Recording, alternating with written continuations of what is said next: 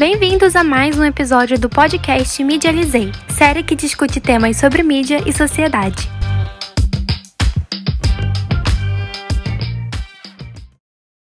Olá, Estamos iniciando mais um podcast Medializei. No episódio de hoje, nós vamos falar sobre o retrato das relações sociais na cultura do cancelamento. A nossa equipe é composta por Ana Carolina Cunha dos Santos, Ana Maria Menezes Oliveira, Lucas Senhorinho de Lima, Viviane Maria Alves dos Santos e Sóstenes Gabriel de Bom, com o avanço da tecnologia e da comunicação, a internet se tornou o que nós conhecemos hoje. Um ambiente complexo de interação, com uma grande circulação de informações e a vitrine do grande fenômeno que são as redes sociais sociais. Essas redes permitiram que diversas lutas e movimentos fossem ecoados e ganhassem espaços ainda maiores no dia a dia das pessoas, e um olhar sobre falas, crenças e comportamentos que revelassem qualquer tipo de intolerância ou de preconceito que até pouco tempo atrás eram considerados normais, passaram a ser problematizados e discutidos. E a cultura do cancelamento surgiu como uma forma de fiscalizar e expor esses comportamentos que fogem da lógica propostas pelas lutas sociais no combate à homofobia, ao machismo, ao racismo e a qualquer fala, ação ou pensamento que revele um ataque ou um desserviço a essas lutas pelas minorias sociais. Essa afirmação de Hannah é muito importante. Bom, agora que nós damos um, uma atmosfera do que a gente quer falar sobre essa cultura do cancelamento, a gente queria trazer um papo que nós tivemos é, com um acadêmico, ele é professor da Universidade Federal de Pernambuco. Nós fizemos uma pequena entrevista com ele. Olá, professor Tiago. Agora eu vou querer que você se apresente para a gente, para nossos telespectadores, e fale um pouco do, do que você faz na, na academia.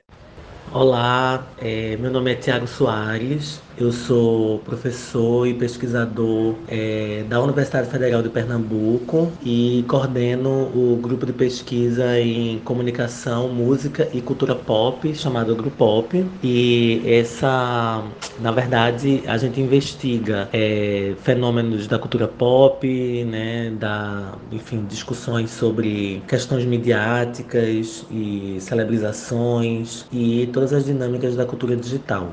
Agora, a primeira pergunta, professor, é: tendo em vista a expressão cultura do cancelamento, o senhor acha que haveria alguma possibilidade desse conceito surgir fora da internet? É, é importante falar da cultura do cancelamento né, como um, um traço é, de uma vida hiperconectada. Né? Assim, eu acho que não dá para a gente falar é, de cultura do cancelamento sem falar de é, hiperconexão, né, de uma dimensão, é, de uma vivência em rede, é, nas redes sociais digitais é, nas plataformas e tudo aquilo que envolve é, a nossa vida cotidiana sendo atravessada é, pela, pela dinâmica é, de uma vivência em rede. Eu acho que também não dá para a gente falar de uma vida em rede, né? Também sem falar de vigilância do outro, assim. Então a gente tá o tempo inteiro e aí o Foucault, Michel Foucault, né? Já falou muito sobre isso, né? No, na, na tese dele célebre chamada Vigiar e Punir, que a vida em sociedade ela é uma vida vigiada, né? A gente tá olhando o tempo inteiro, é, vigiando, né? Com medo,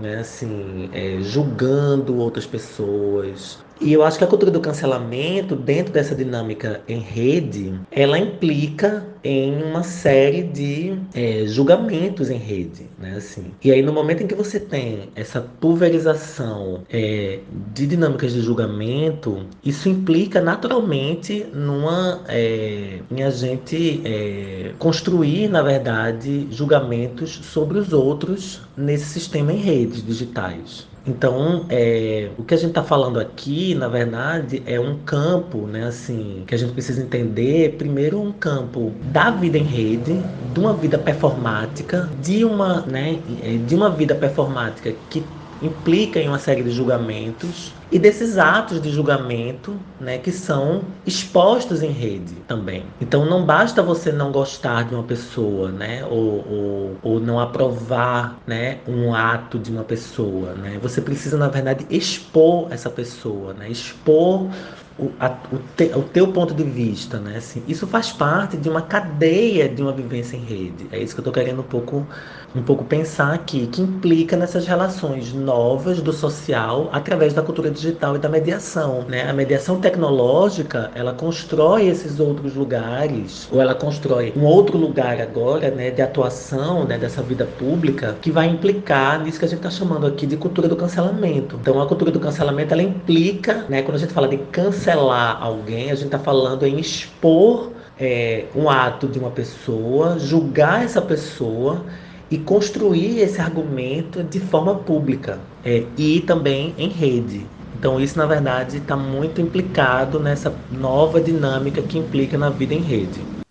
Bom, professor, partindo da ideia de que nós, como parte da sociedade, elegemos a liberdade de expressão como uma das principais regras de convivência, e levando em consideração que hoje a internet se tornou um grande palco de controvérsias, onde, ao mesmo tempo em que se observa os esforços para confrontar as práticas e ataques de intolerância, encontra-se também uma promoção do discurso do ódio e da violência.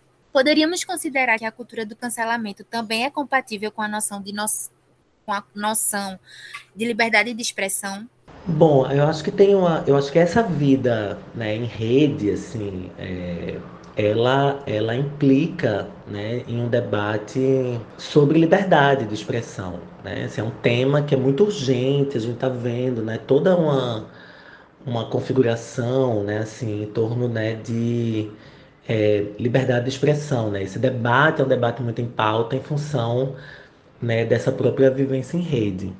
É, eu diria que assim não existe liberdade plena né, dentro de estados nacionais assim, é, a gente não pode fazer tudo o que a gente quiser. A gente não pode, né? Assim, existem limites, existem regulações, existem aparelhos reguladores, órgãos reguladores, né? Instituições, né? A regulação, né? Assim, é, dessa suposta liberdade, né? Assim, ela é feita em diversos âmbitos, né? Assim, a gente pode pensar a família como um sistema regulador. É, a gente pode falar, né? De é, é, a religião como sistema regulador, né? Assim, que a gente está o tempo inteiro negociando. Então a gente não é plenamente livre, né? Assim, em nenhum momento da nossa vida. A vida em sociedade é uma vida regulada. Portanto, a, essa chamada liberdade de expressão, ela também precisa ser regulada.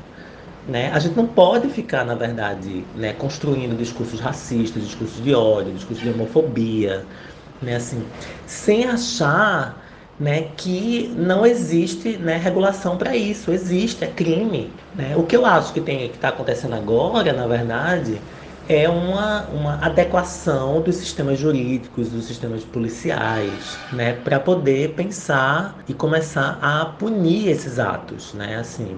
É, a gente está vivendo é, um momento que aparentemente é muito, contra, é muito contraditório, né, que é essa ideia é, de, uma, é, de uma datificação intensa da vida, né? A gente consegue datificar tudo na cultura digital. Então a gente datifica os nossos likes, né? O que a gente gosta, o que a gente não gosta, a gente datifica tudo, né? Como é que a gente não consegue datificar, né? As pessoas que estão fazendo promovendo discurso de ódio, né?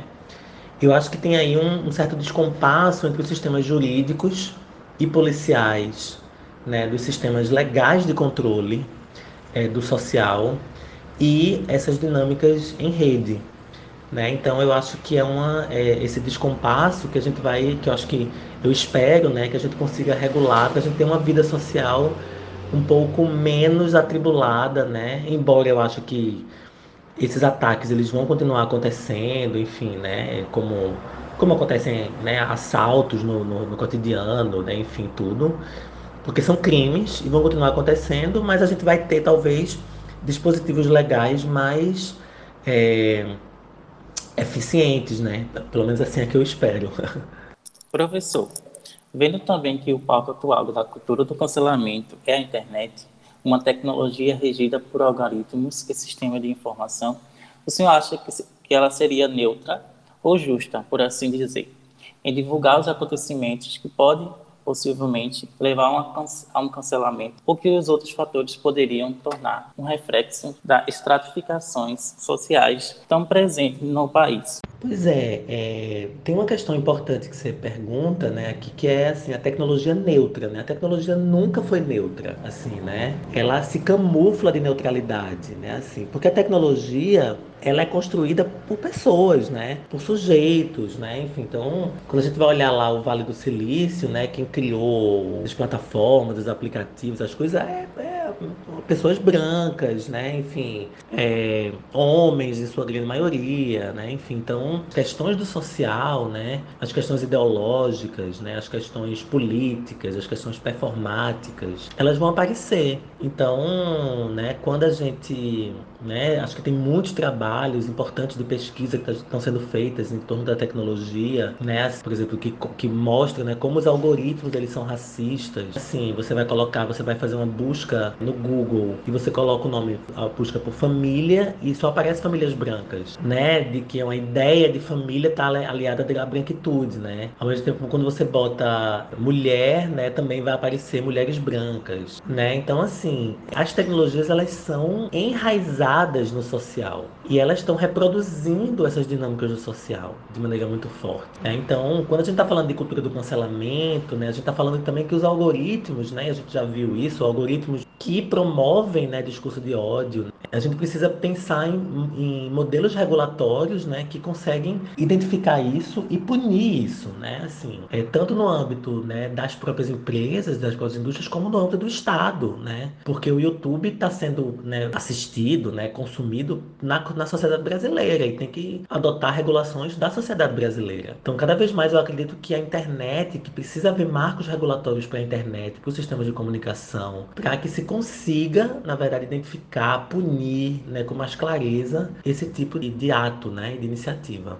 Bom, professor, ainda no contexto do, do nosso país, né, a gente sabe que o Brasil, é, nós temos uma história de marginalização e criminalização de movimentos sociais contra o racismo, contra o machismo, contra a homofobia, contra o movimento dos trabalhadores sem terra, que lutam por moradia e a diminuição da desigualdade social, entre muitos outros.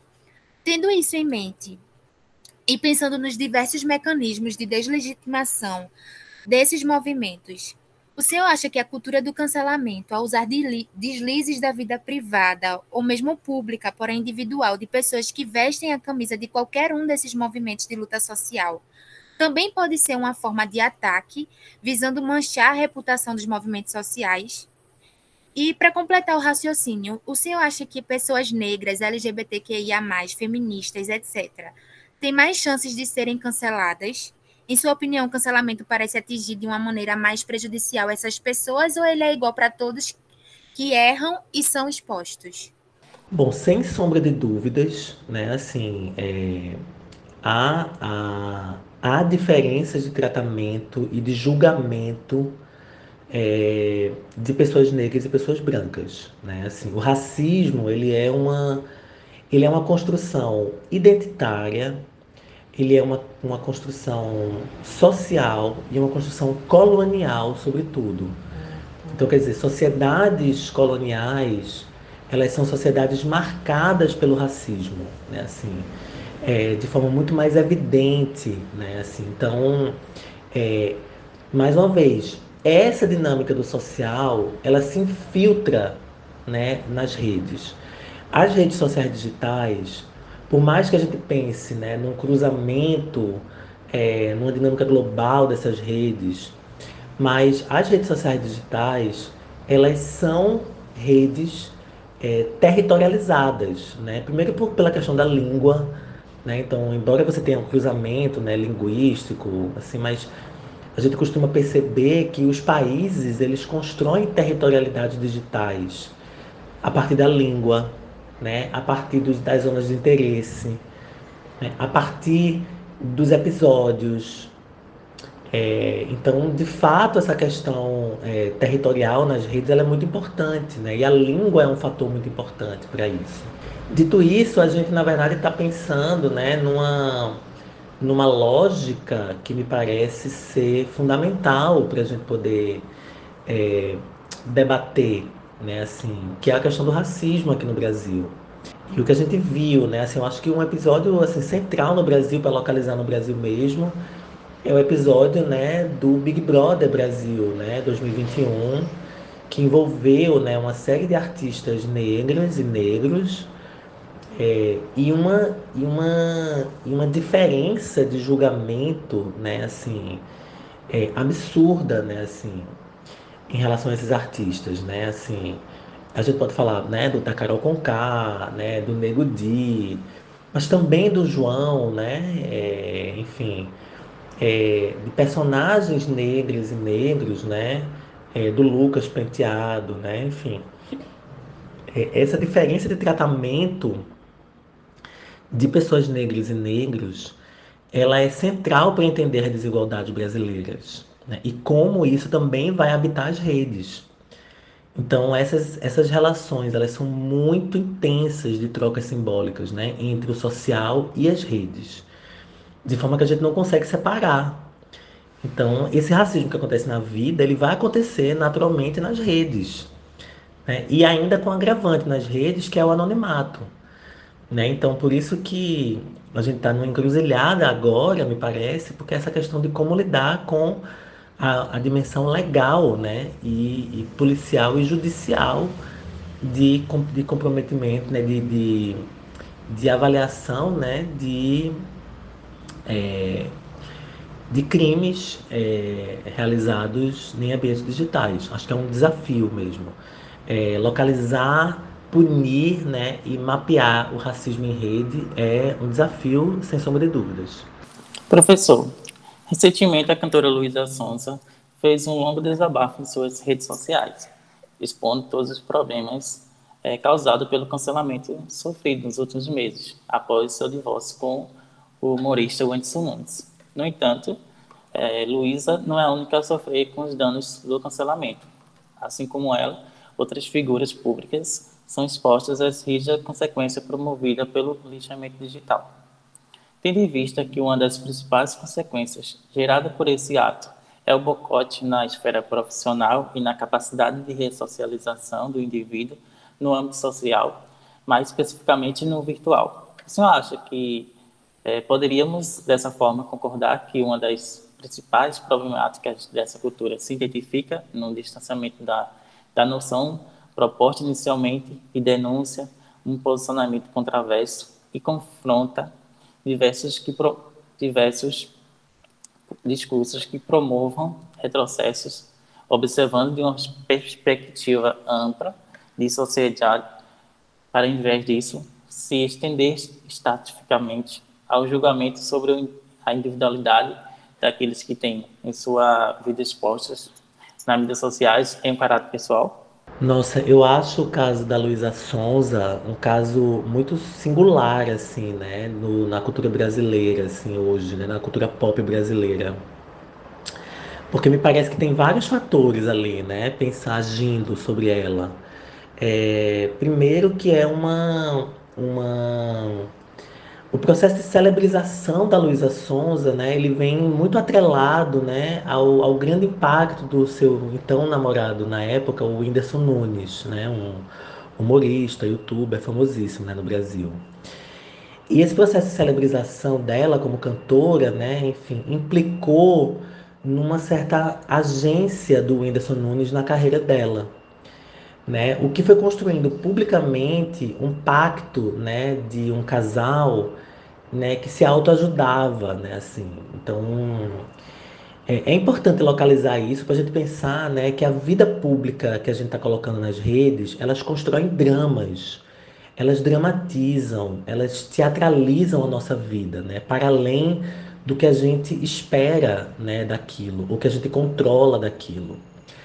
Né? Então, é, e logo que acontece né, a separação é, dos, da Luísa Sonza e do Whindersson Nunes, né, com especulações em relação à traição, tudo isso, me parece que há uma, uma, um acionamento né, forte da questão do hate, né, do discurso do ódio, a partir dos fandoms, né, que seria o fandom, seria a cultura de fãs. Então me parece que tem uma grande leva de fãs do Whindersson Nunes, né? É, e que vão, na verdade, tomar partido dentro dessa dinâmica né, em rede. É, e aí começam os ataques, ela começa a ter uma. Ao mesmo tempo, esses ataques da Luísa Sonza, me parece que eles também são forças motrizes para que os fãs da Luísa Sonza eles defendam ela em rede. Então tem uma dinâmica de engajamento também de fãs que me parece ser central né, dentro dessa dinâmica que a gente está aqui avaliando. É, de, de forma que assim o ódio, né, ele também é utilizado como estratégia de marketing de engajamento. A gente não pode ser ingênuo de achar, né, que essa cultura de ódio, ela não gera dividendos, ela não gera engajamento, né? Pelo contrário, ela gera muito engajamento, ela gera muito, é, muitas é, relações, é, inclusive financeiras, né? É, ela mobiliza bases de fãs. Então tem toda uma dinâmica que a cultura do cancelamento ela promove que a gente precisa entender melhor, assim, né? Do ponto de vista do marketing, do ponto de vista né, das ações em rede, que são fundamentais. Então acho que Luiz Sons é um caso muito interessante. Uma pergunta é para saber se levando em consideração que a internet e as mídias digitais, ainda que de forma superficial, foram agentes principais para o desenvolvimento e o debate das pautas sociais, que durante muito tempo foram desprezadas pela sociedade em geral, essa cultura do cancelamento parece ter lançado também, de certa forma, uma espécie de fiscalização na cobrança de responsabilidade dos discursos, mas também de medo de ataques e rejeição. Para o senhor, até que ponto essa fiscalização dos discursos deixa de ser uma cobrança de responsabilidade necessária e passa a ser um exagero com prejuízos até mesmo psicológicos?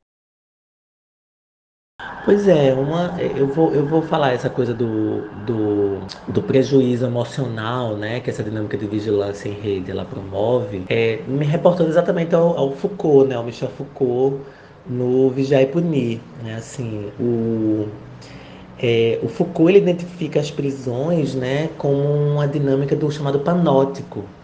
O panótico seria esse ambiente em que todo mundo vigia todo mundo, né, em que essas é, haveria uma quebra de paredes, né? E que todo mundo está vigiando todo mundo e que essa dinâmica de vigilância coletiva ela seria muito mais eficiente, é, é, ao mesmo tempo que ela colocaria em crise os próprios sistemas jurídicos tradicionais. E eu acho que isso é muito importante, né, para a gente pensar, né, do impactos emocionais que há em viver, é, né, constantemente sob a sombra da vigilância, né? Assim, os impactos emocionais sobre é, é, sujeitos que vivem né, sob esse regime, eu acho que eles ainda são é, incompreendidos. Eu costumo dizer assim, né? Eu tenho eu tenho 42 anos e vivi uma vivi minha adolescência, né? Numa numa dinâmica em que é, as pessoas a gente falhava né? E, e, e ninguém sabia que eu estava falhando, né? Assim, hoje em dia, numa dinâmica coletiva, né? Parece que a sua vitória é pública, mas a sua falha também é pública. Então, eu acho que tem uma uma, uma dinâmica de um peso de cobrança, né? Enfim, emocional e psicológica, né? Que talvez envolva aí, né? Uma série de é, de transtornos mesmos, né? Transtornos de saúde mental que a gente ainda não tem mapeado mesmo. Muito importante que a gente comece a se preocupar mesmo com a saúde emocional é, e, e, e, pense, né, no, ponto de vista coletivo, como é que a gente leva, né, uma vida conectada na medida do possível, mas ao mesmo tempo, né, assim, envolvendo dinâmicas de desconexão. Professor, tendo em vista que a cultura do cancelamento, com a explosão do contato social pela internet, em redes como Facebook, Twitter ou Instagram, possui ter efeitos nocivos que fogem da luta por injustiças e passa para a exclusão do convívio social, no seu entendimento, de que forma toda a comunidade acadêmica e, principalmente, estudiosos da área de comunicação podem contribuir para o fim dessas atitudes prejudiciais dentro da cultura do cancelamento? E sabendo que isso acaba se tornando também uma responsabilidade social no todo, como o senhor acha que os CEOs dessas redes e a sociedade em si podem contribuir nessa busca por mudanças e diminuição do cancelamento? Fico pensando, obviamente, que essas, esses agentes né, midiáticos hoje em dia, né, a Globo, né, a Record, né, enfim, os sistemas midiáticos, eles se valem também desse discurso de ódio, né? Assim, quer dizer, odiar um atrativo, odiar um personagem, né? Assim, ele mobiliza muito também, né? E, e essa dinâmica de, de, uma, de, uma, de uma ética, né, em relação qual o limite que a gente vai ter, né, em relação a essas dinâmicas do quanto o ódio ele é meramente recreativo ou ele é criminoso, são dinâmicas muito, muito é, nebulosas, mesmo. De forma que a gente está com um desafio muito grande da gente poder pensar o que, que é recreativo e o que, que é criminoso. É, e acho que a gente tem ainda um tempo para poder entender essas dinâmicas. É, a gente tem o, o né, eu costumo dizer que a gente tem uma o que a gente chama de gabinete do ódio, né, que é essa essa associação criminosa, né, enfim, que dispara fake news, né, cria essas narrativas. É, eu costumo dizer que ela é uma eficiente agência de marketing digital, né, que utiliza, né, de ferramentas do marketing, do engajamento, é, para promover desinformação. É, então, não sei se é uma coisa que tem a ver com os CEOs, né, das empresas, ou se tem a ver com empresários, comprometidos, né? Me parece que sim, mas me parece também que tem a ver com marcos regulatórios da própria, né, dos, das, das próprias nações, né, dos próprios estados que precisam regular isso, né? Assim, é, não é apenas é, tem a ver com a questão pública, né, com a, com a ordem pública de convivência na cultura digital. Então acho que toda essa dinâmica de luta por injustiças, né, também, né, por controle, a gente tem que olhar o controle não numa chave de censura, né, mas numa chave de regulação, né, de vida pública regulada, que promove, né, o bem-estar social, que tenta, na verdade, colocar limites sobre os sujeitos para que a gente consiga construir uma vida coletiva mais ampla e mais vivível, né, assim é, viver coletivamente precisa ser um ato que tenha menos impactos emocionais e simbólicos sobre a gente, para que a gente consiga ter uma dinâmica mais é, útil e utilitária na nossa vida. Queria agradecer a vocês pelo convite, é, muito obrigado é, por ter convidado para conversar aqui sobre cultura do cancelamento. Acho que é um tema muito urgente e queria parabenizar vocês aqui no podcast por ter feito aqui essa, conjunto de perguntas tão interessantes e que me ajudou aqui a pensar algumas questões. Um abraço. Bom, galera, esse foi o nosso episódio da, desse podcast Idealizei. Nós gostaríamos de agradecer a participação do professor, agradecer a participação de todos os integrantes do grupo.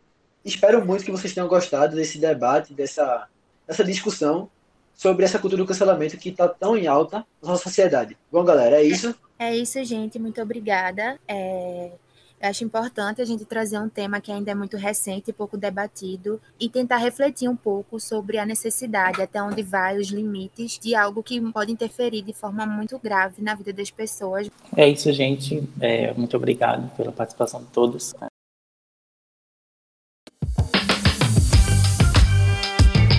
Podcast Medializei, série que discute temas sobre mídia e sociedade.